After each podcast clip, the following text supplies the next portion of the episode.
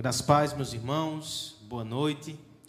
Vamos abrir a palavra do Senhor no Salmo de número 9. Seguimos a saga aí, meditando nesses textos tão preciosos da Escritura, e hoje chegamos no Salmo 9.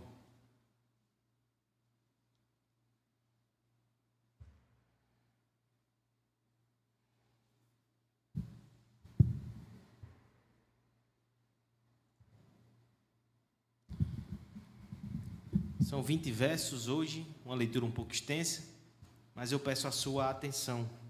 Acompanhe com fé, com esperança, a leitura da palavra de Deus. É através dela que o Senhor vai falar conosco nessa noite.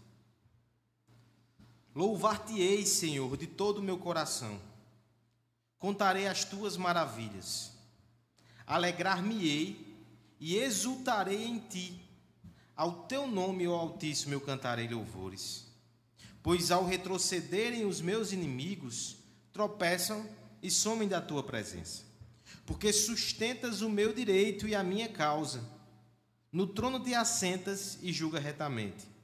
Repreendes as nações, destrói o ímpio, e para todo sempre lhe apagas o nome. Quanto aos inimigos, estão consumados, suas ruínas são perpétuas. Arrastaste as suas cidades até a sua memória pereceu. Mas o Senhor permanece no seu trono eternamente trono que erigiu para julgar. Ele mesmo julga o mundo com justiça, administra os povos com retidão. O Senhor é também alto refúgio para o oprimido, refúgio nas horas de tribulação. Em ti, pois, confiam os que conhecem o teu nome, porque tu, Senhor, não desamparas os que te buscam. Cantai louvores ao Senhor que habita em Sião. Proclamai entre os povos os seus feitos. Pois aquele que requer o sangue lembra-se deles e não esquece do clamor dos aflitos. Compadece-te de mim, Senhor. Vê aqui sofrimentos me reduziram os que me odeiam. Tu que me levantas da porta da morte, para que as portas da filha de Sião eu proclame todos os teus louvores e me regozije da tua salvação. Afundam-se as nações na cova que fizeram, no laço que esconderam, prenderam-se os pés, prenderam-se-lhes o pé. Faze-se conhecido, ó Senhor, pelo juízo que executa. Enlaçado está o ímpio nas obras de suas próprias mãos. Os perversos serão lançados no inferno, e todas as nações que se esquecem de Deus, pois o necessitado não será para sempre esquecido e a esperança dos aflitos não se há de frustrar perpetuamente. Levanta-te, Senhor, não prevaleça o mortal. Sejam as nações julgadas na tua presença. Infunde-lhe, Senhor, o medo. Saibam as nações que não passam de mortais. Vamos pedir ao Senhor que nos ajude a entender a Sua palavra, para que ela toque os nossos corações com a graça de Cristo nessa noite. Pai bendito, nós estamos diante da tua palavra, reconhecemos a nossa incapacidade de entendê-la sem o teu auxílio. Sem o teu Santo Espírito, nós não conseguimos compreender de fato a tua voz que fala pela palavra. Abre os nossos ouvidos, abre os nossos corações, para que nessa noite sejamos edificados por ti, em nome de Jesus. Amém. A indefinição ela maltrata o coração. Aquelas empreitadas que nós começamos e há uma neblina à nossa frente, de modo que nós não sabemos o que nos aguarda do lado de lá. Se é sucesso, se é festa, se é fracasso, se é choro. A incerteza maltrata o coração. No entanto, Faz parte da vida lidar com isso. Poderíamos até dizer que é nisso que consiste a vida. Em mesmo diante das incertezas, agir com coragem, agir com prudência, arriscar-se, lançar as nossas sementes, intentar os nossos projetos, mesmo sem saber o que virá. É claro que isso não é fácil. Está aqui a raiz daquela ansiedade que tanto nos maltrata não saber o que vai acontecer amanhã, a completa incapacidade de controlar todas as variáveis e garantir o resultado que almejamos. A gente não tem como fazer isso. Nós precisamos, então, aprender a viver exatamente com esse sentimento. Mas não é sobre isso que eu quero falar hoje. Eu não quero falar sobre indefinição, sobre incerteza. Eu quero falar sobre certeza. Eu quero falar sobre definições. Porque se vive angustiado e ansioso aquele que não sabe o que o amanhã o reserva, como deve viver então aquele que, pela palavra, recebe a preciosa revelação que no fim a vitória é certa para Deus e para o seu povo? Como deve viver então aquele que conhece o amanhã, porque Deus já está lá e já anunciou como tudo vai acontecer. E ele nos diz que o som que ecoa é um som de festa e de celebração. Como deve viver aquele que enfrenta batalhas hoje, com certeza, mas que as enfrenta na esperança, na convicção de que é mais do que vencedor em Cristo Jesus e que por fim será manifesto esse triunfo. O seu Deus irá no final coroar os seus esforços. Essa promessa nos pertence. E nós precisamos saber como viver dentro de uma situação assim. O Salmo 9, ele tem exatamente essa tensão no ar. Verso 1 até o verso 12, nós temos Davi descrevendo uma vitória. Uma vitória em termos retumbantes. E parece que nós estamos lá e nós vibramos ao lado do rei, porque é de fato uma vitória muito forte, muito definitiva. Mas nos versos 13 até o verso 20, a gente percebe que na verdade Davi está na luta ainda. Ainda está sofrendo, os inimigos estão no seu encalço. O que acontece aqui, portanto, é uma antecipação da vitória prometida pela fé. Temos acompanhado a saga de Davi nesses primeiros salmos aqui. E nós acompanhamos o seu sofrimento e a sua luta. Do Salmo 3 até o Salmo 7, lamentos atrás de lamentos. O Salmo 8 da semana passada já foi um refrigério e um descanso. Quem é o homem? Davi lembra os propósitos de Deus para a sua vida enquanto homem. O Salmo 9 continua nessa trilha de refrigério, mas também desafia. Porque se por um lado o salmista revela essa visão magnífica que nós compartilhamos com ele, a vitória do reino de Deus é certa. Por outro, a partir desse salmo, nós também seremos desafiados a tomar algumas atitudes. Já hoje, nós veremos, irmãos, que se a vitória final já é certa, nós devemos, em primeiro lugar, começar o louvor hoje. Se a vitória final é certa, o louvor deve começar hoje. Versos 1 até o verso 12, é a primeira parte do nosso salmo. Mas veremos também que se a vitória final já é certa, o louvor deve começar hoje e o clamor deve nos acompanhar em todo o tempo. Versos 13 ao verso 20. As respostas que devemos dar então a essa promessa da vitória final de Deus e do seu reino é louvor hoje e é clamor até o final dessa jornada, até o final dessa batalha. Vamos ler juntos os dois primeiros versos. Na verdade, esse ponto vai do verso 1 até o verso 12, mas para poupar aí a sua, a sua voz, verso 1 até o verso 2. Vamos ler juntos, peço a cooperação da igreja. Louvar-te-ei, Senhor,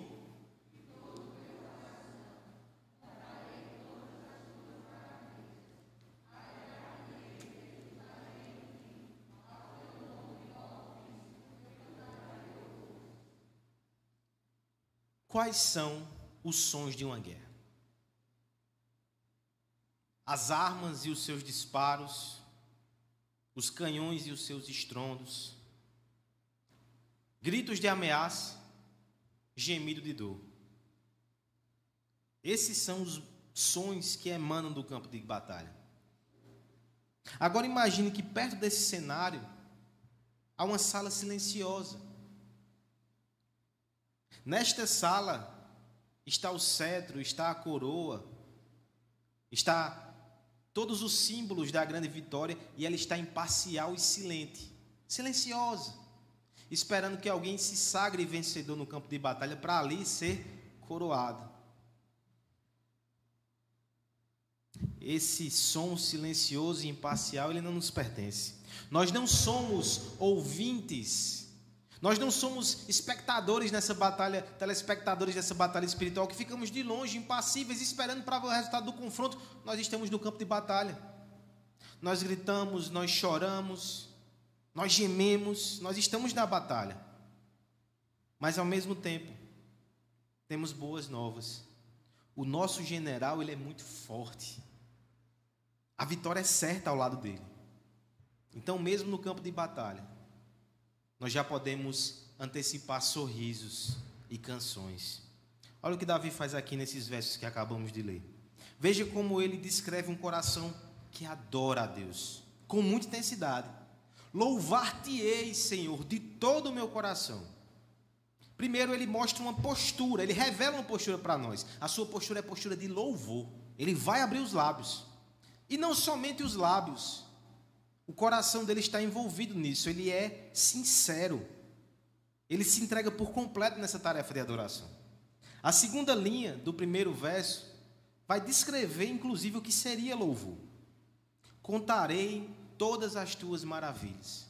Aqui nós podemos até extrair uma definição de louvor. O que é louvor se não anunciar ou proclamar a singularidade do ser de Deus e das suas maravilhas e dos seus feitos. É isso que é louvar. É proclamar como Deus é incomparável, é único, é maravilhoso e como ele tem feito coisas assombrosas na vida do povo de Deus. Davi está se prontificando a fazer isso. E no verso 2 ele ainda vai qualificar esse louvor. Olha os termos que ele usa: Alegrar-me-ei e exultarei a teu nome, ó Altíssimo. Eu cantarei louvores. Ele não vai fazer isso somente por protocolo, somente por obrigação. Ele vai fazer isso com alegria no coração, ele vai exultar.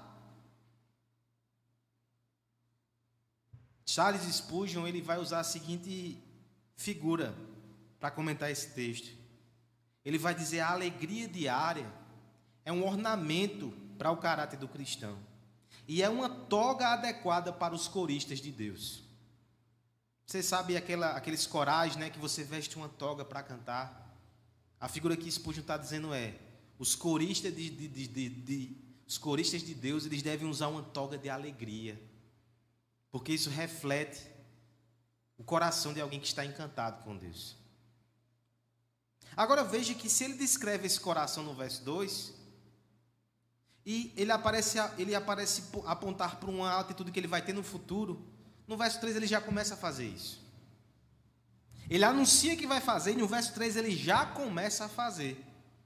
Ele começa a descrever uma cena e ele vai descrevendo os feitos de Deus.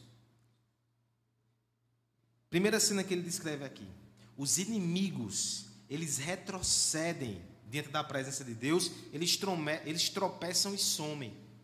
A ideia aqui é que os inimigos, eles são ousados, desafiam o povo de Deus, desafiam o próprio Deus muitas vezes, mas quando se encontram cara a cara com esse Deus, na sua majestade, eles correm. E não somente correm, o texto aqui, quando fala eles tropeçam, dá a ideia que eles vão atabalhoados e um tropeça em cima do outro, eles saem correndo de pavor na presença de Deus. E por que eles fazem isso? Verso 4: Porque Deus, porque sustentas o meu direito e a minha causa. No trono se assenta e julgas retamente. É o rei juiz. E Davi chegou com a sua petição, com a sua situação e colocou diante de Deus, e Deus bateu o martelo de forma favorável a ele. E desfavorável aos inimigos, por isso que eles ficam como baratas tontas agora, atemorizados, e com razão. Porque a partir do verso 5, o salmista descreve como Deus vai aplicar essa sentença agora. Verso 5: Repreendas as nações, começa com a repreensão. Mas vai piorar, irmãos. Destrói os ímpios. Olha como a sentença de Deus é dura. E para todos sempre lhes apaga o nome. Essa é a sentença mais dura que pode ser prolatada. Não só vai ser destruída agora, a sua memória vai ser esquecida. Você vai ser apagado dos registros. Veja que Davi está descrevendo um aspecto do ser de Deus e um, um, uma, uma parte dos seus feitos, que são os feitos de juízo de Deus. E ele já está louvando por causa disso. Agora ele passa dos feitos para os atributos, fazendo uma transição. Os versos 6 e 7 fazem essa transição, em forma de contraste. Davi olha mais uma vez para os seus inimigos e descreve a situação deles. Quanto aos inimigos, estão consumados, ou seja, eles estão aniquilados, acabou a rebelião. Suas ruínas são perpétuas. Ou seja, não há nada que eles possam fazer para edificar de novo as suas construções. Acabou. Arrasaste as suas cidades, até a sua memória pereceu. Fim. Mas olha o contraste com Deus do verso 7. Mas o Senhor permanece no seu trono eternamente. Trono que erigiu para julgar. Ele mesmo julga o mundo com justiça e administra os povos com retidão. Por favor, pare e observe quantos atributos de Deus não são mencionados aqui nessa adoração. Justo juiz, soberano e majestoso, eterno, reto, ele julga com retidão, ele é santo. Veja os atributos de Deus e veja o contraste com os homens. O que Davi está fazendo aqui é exaltando a Deus. Inclusive no juízo dos adversários, Deus é exaltado. Mas veja, todos esses atributos divinos que são verdadeiros e, e estão na revelação bíblica, eles também causam um certo pavor no coração. Poderoso, santo, justo, implacável, totalmente reto. Mas aí o verso 9 balanceia isso, né? Ele não é só justiça, nem santidade, nem majestade. Tem o outro lado do seu caráter, que é convidativo para pecadores arrependidos. Verso 9. O Senhor é também o alto refúgio. Ele não só castiga, ele protege.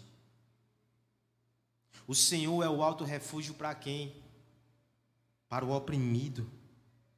Ele é refúgio nas horas da tribulação. Esse é outro, outro aspecto de Deus. Aquele que é juízo é também misericórdia. Aquele que é fogo consumidor também é misericórdia que se consome em favor de pecadores. Aquele que é implacável e severo no seu julgamento, ele também tem compaixão e tem graça. Veja como Davi, no seu louvor, ele descreve os feitos e os atributos de Deus. Ele nos traz, então, agora no final desse primeiro bloco, um desafio. Primeiro, ele vai dizer para quem ele direciona esse desafio, verso 10. Tem um tom de conclusão. Em ti, pois, ou seja, concluindo, confiam os que conhecem o teu nome. Veja o que ele está fazendo. Ele está declarando os feitos de Deus em forma de louvor ele está destacando os atributos de Deus, agora olha para nós e diz: olha, quem conhece o nome desse Deus, confia nele. Confia nele por quê? Verso 10. Porque ele não desampara os que o buscam. Nós confiamos nele. Se confiamos, então veja o que ele vai dizer agora no verso 11. Ele nos amarra e agora ele entra com o imperativo. É o primeiro imperativo aqui do texto. Cantai louvores ao Senhor que habita em Sião proclamar entre os povos os seus feitos. Davi está chamando cada um de nós aqui para fazer o que ele está fazendo. Se você conhece esse Deus, se você confia nesse Deus, abra os seus lábios agora mesmo e cante. Cante, inclusive para proclamar a sua bondade entre as nações. Quando nós paramos para pensar que esse homem aqui está no meio de uma tempestade pessoal, de uma aflição e de uma tribulação, e mesmo assim os seus lábios estão louvando a Deus. Isso aqui tem um efeito de proclamar como esse Deus é maravilhoso. Porque Davi está dizendo que Deus é maior do que a sua provação. E quando nós adoramos a Deus no meio da tempestade, nós fazemos isso também. É um testemunho para o mundo e também é um alento e um lenitivo para o nosso coração. Ele termina lembrando, verso 12: Pois aquele que requer o sangue, lembra-se deles, de quem? Dos inimigos. Deus está vendo tudo. Ele vai requerer o povo, o sangue do seu povo que é vitimizado. Lá em Apocalipse fala sobre isso. Os mártires, eles clamam a Deus e dizem: Senhor, até quando nosso sangue vai ser derramado sem a devida punição? Deus diz: Eu vou derramar o meu juízo. Ele não ignora o sangue derramado em favor do seu nome. Ele está dizendo: Esperem. Verso 12. Ele não esquece do clamor dos aflitos. Ele não esquece. Cada gemido, cada oração, cada pedido, cada lágrima que é depositado aos pés do nosso Deus, ele é guardado. Guardado no coração do Senhor. E ele ouve. Ele é compassivo. Por isso que nós devemos cantar a esse Deus maravilhoso. Porque se nós nos impressionamos com esses atributos aqui que Davi demonstra, muito mais deve nos maravilhar o fato que um dia um filho de Davi encarnou esses atributos de uma forma incomparável. O salmista, em outro texto, lá no Salmo 85, vai dizer que a justiça e a misericórdia se beijam. Isso acontece na cruz do Calvário. Sabe esse Deus aqui que é implacável, que é julgador, que é severo e que não tolera o mal? Ele foi demonstrado na cruz do Calvário. O santo, o justo, o filho amado de Deus, pagou pecados na cruz. E ali está claro que Deus é justo, ele não tolera o mal, ele vencerá o mal. Mas na cruz também nós temos o, a demonstração mais clara que esse Deus também tem um coração muito compassivo. Ele não é somente fogo consumidor, ele é aquele que se consome. É o coração em chamas, que é partido para que pecadores sejam acolhidos. Esse é o nosso Cristo. Esse é o nosso Deus. Diante dessa revelação, diante dessa cruz, diante desse rei, nós precisamos abrir os nossos lábios em toda circunstância, já hoje, mesmo no meio das batalhas. Há um exemplo bíblico que nos desafia a isso. Esther narra a saga do povo de Deus quando vivia sobre o domínio do Império Persa. O capítulo 3 de Esther mostra que o rei Xerxes, ele faz um decreto terrível e ímpio. Era início do ano. Mas nesse decreto há um anúncio que no mês 12, ou seja, lá para o final do ano, a partir do dia 13 do mês 12, os judeus poderiam ter os seus bens espoliados, saqueados e a sua vida tirada, sem que as pessoas fossem punidas por causa disso. Era uma autorização para uma barbárie. A partir daquele momento, os homens encheram seus olhos para os vizinhos judeus e começaram a fazer planos de morte para eles. Que momento de angústia. Que provação. Mas se você já teve contato com esse livro maravilhoso, Esther, se você não teve, eu sugiro que lê essa semana, são dez capítulos só. Deus usa a rainha Esther e o seu tio Mardoqueu para fazer uma grande reviravolta e um grande livramento. Quando chegamos no capítulo 8, essa revolta toma essa essa reviravolta toma forma. Primeiro eles vão peticionar junto ao rei Xerxes para que ele anule o seu decreto, mas o rei diz: "É impossível". Aqui na peça isso não existe não. Se eu assinei é irrevogável. O decreto continua de pé. Mas mais do que eu faço o seguinte, pego o meu anel, redijo um novo decreto e carimbe com o um novo decreto, você pode resolver essa situação de alguma forma. Iluminado pela sabedoria de Deus, olha o que Mardoqueu faz. O novo decreto, ele permite que nesse dia, 13 de dezembro, quando os homens intentarem contra os judeus, os judeus podem pegar em armas para se defender e podem se reunir para defenderem juntos as suas famílias. É uma autorização para uma guerra dentro do Império Persa. Só que Mardoqueu entendeu que no momento que o, o imperador ele emite esse decreto, e ele o faz no terceiro mês do ano corrente, a partir daquele momento as pessoas vão ser dissuadidas de ir contra os judeus. Ninguém quer uma guerra. Uma coisa é você atacar quem não pode se defender. Quem pode se defender é outra história. Interessante, irmãos, que esse decreto, ele é prolatado e ele é comunicado no mês 3. Mas ele só vai ter vigência lá em dezembro. Ou seja, nove meses de espera. Quase um parto. Mas Esther, capítulo 8, nos mostra que o povo de Deus, quando recebe aquele comunicado, ele se alegra e ele começa a festejar.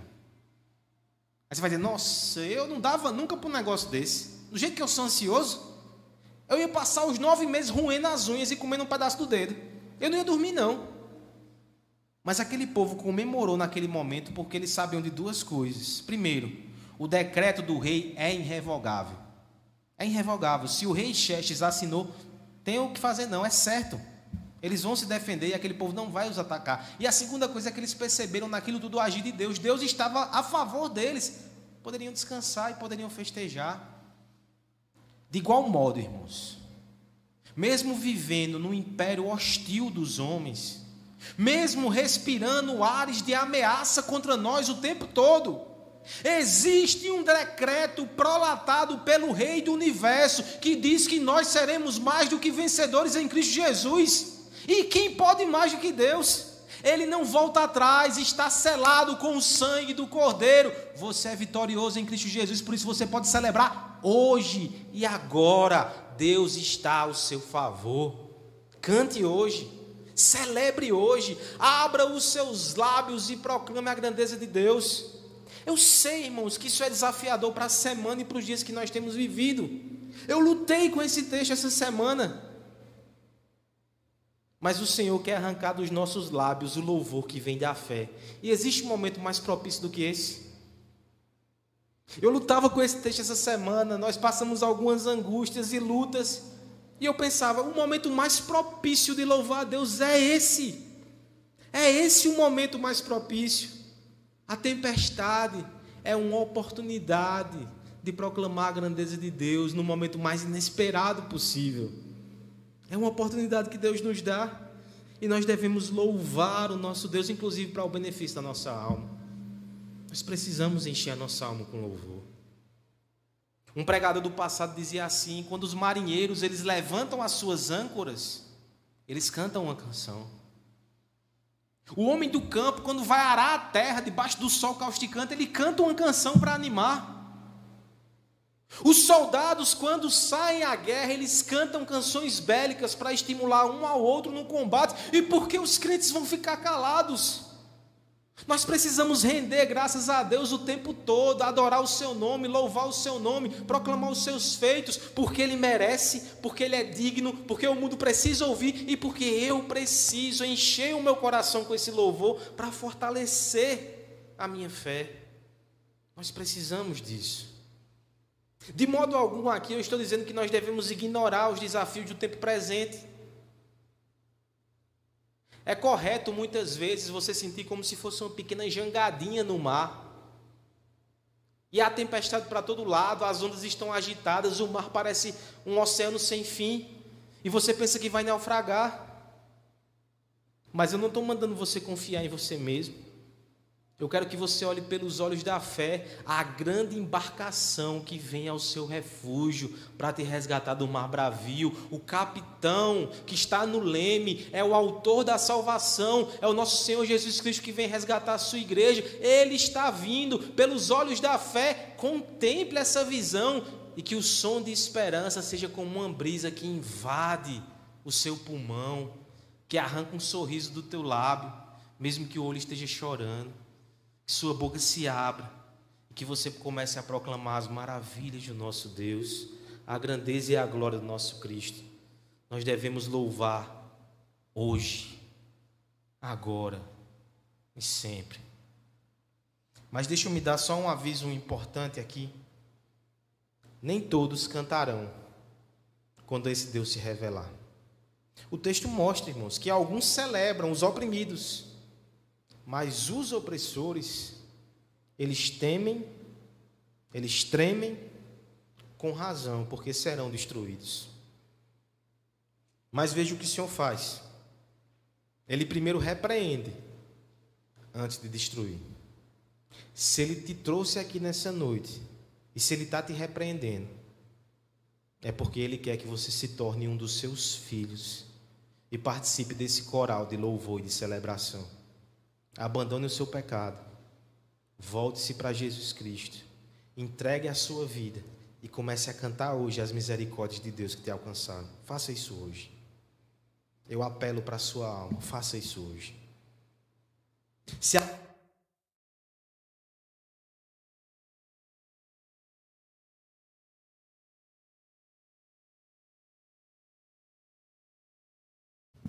Se a vitória final é certa, nós devemos começar o louvor hoje. E o clamor também deve nos acompanhar em todo o tempo. Essa é a segunda verdade do texto. Versos 13 ao verso 20. Eu peço que os irmãos leiam os versos 13 e 14 do nosso texto. Compadece-te de mim,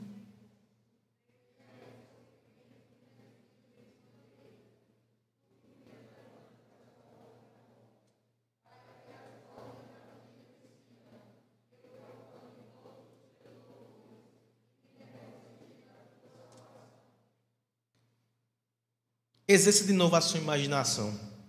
E monte comigo a cena do campo de batalha mais uma vez.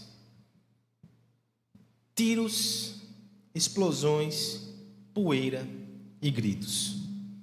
Mas no meio de toda essa confusão, um pequeno bilhete chega nas mãos de um soldado aflito e amedrontado. Ele abre e logo um sorriso aparece nos seus lábios. O grande rei está vindo para vencer a guerra. A vitória é certa. É uma boa nova. E nós esperamos que esse soldado ele comece a ter uma postura diferente de ânimo, de alegria e de esperança, mesmo no meio da mais feroz batalha. No entanto, nós o julgaríamos como tolo e inconsequente se depois de ler essa boa nova ele se levantar e começar a andar de forma displicente no meio do campo de batalha, como se não houvesse mais inimigos ao seu redor que podem o acertar. Irmãos, a vitória é certa. Nós já devemos louvar. Mas a batalha ainda está sendo processada ao nosso redor. O inimigo ainda está na nossa direção. E nós somos fracos. Portanto, Devemos continuar vigilantes. Devemos continuar clamando aquele que é forte, que pode nos salvar. É isso que acontece na segunda parte do texto. O salmista clama. Veja o clamor dele a partir do verso 13. Compadece de mim, Senhor. Vê a que sofrimento me reduziram os que me odeiam, tu que me levanta das portas da morte. Duas coisas. Primeiro, ele descreve de forma muito intensa os sofrimentos. Ele vai dizer que ele chegou às portas da morte, ou seja, é uma batalha feroz. Esse homem está louvando no meio de uma senhora tempestade. Às portas da morte ele chegou. Mas a segunda coisa é que, olha o uso que o salmista faz da sua teologia. Se no primeiro momento ele descreve Deus como compassivo e o adora, ele transforma a sua teologia em adoração, agora ele transforma a sua adoração em oração. Deus é compassivo, compadece de mim, ó Deus. Olha que uso precioso da teologia. Ele agora está clamando para que Deus se compadeça. E veja que Davi ora como poucos. Ele é um mestre na escola da oração. Ele vai argumentar com Deus. Olha como ele argumenta. Primeiro, ele usa poesia. Né?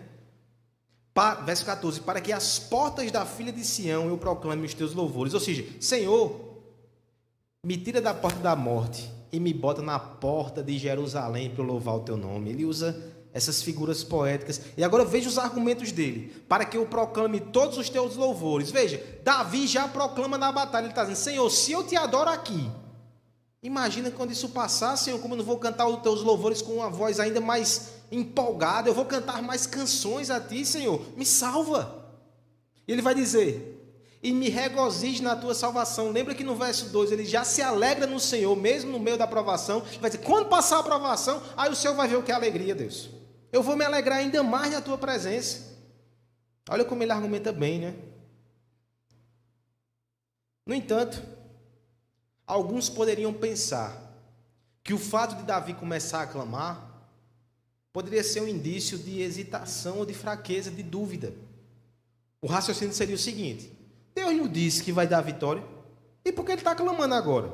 Porque ele está pedindo misericórdia, Senhor, me ajuda. Deus não já disse que ia fazer? Essa postura ela não é encontrada em Davi. Ele não é hesitante. Veja, veja os termos da sua oração como são confiantes.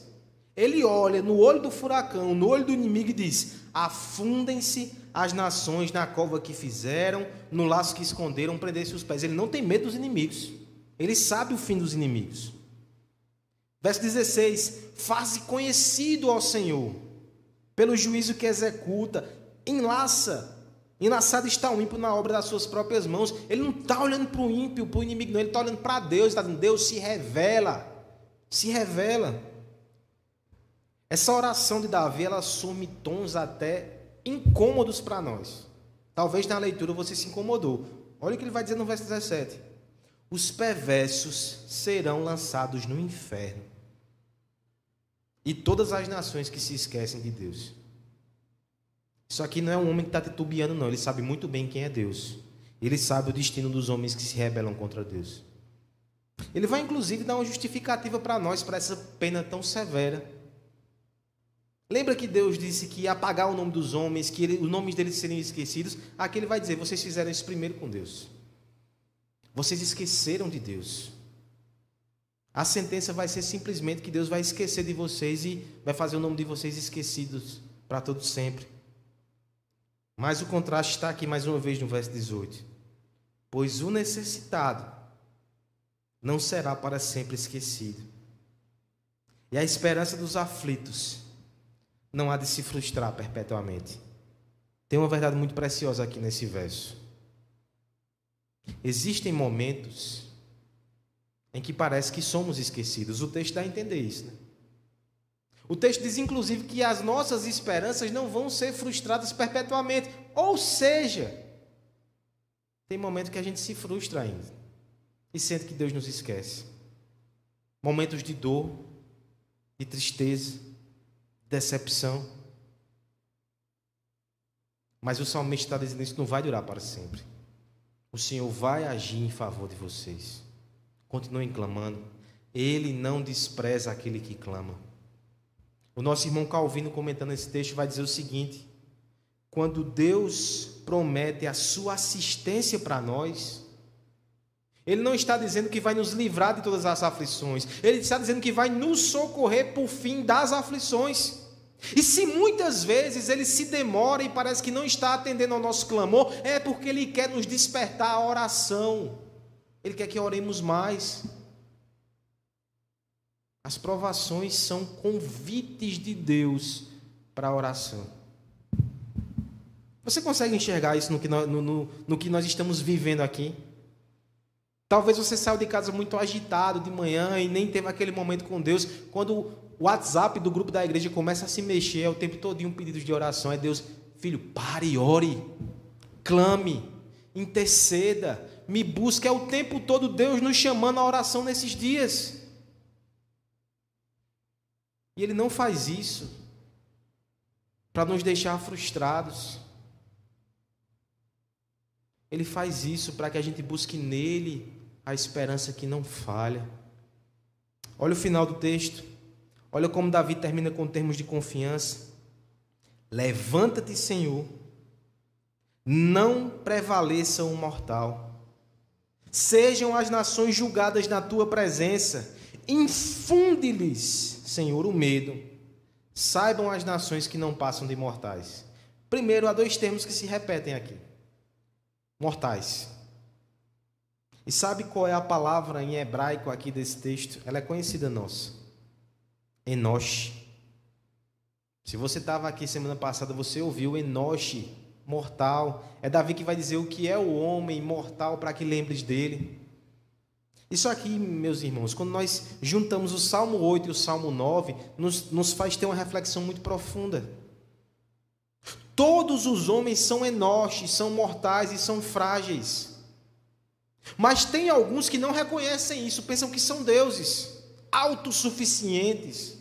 Esses, um dia, no juízo de Deus, serão lembrados que são mortais. Mas existem outros que já reconhecem isso hoje, E por saber que são pequenos, frágeis e mortais, eles buscam ao seu Deus e eles clamam. Quem é você, irmão? Você está entre aqueles que clamam ou entre aqueles que se acham fortes? Veja, quem está lhe chamando ao clamor aqui é um rei. Ele não tem vergonha de se, de se dobrar e se curvar diante do Senhor. E veja, Davi aponta para um rei que não era somente homem, era Deus. E ele clamou todos os dias da sua vida para que cumprisse a sua missão. O nosso Senhor Jesus Cristo foi um homem de oração. Quem somos nós para não clamar também?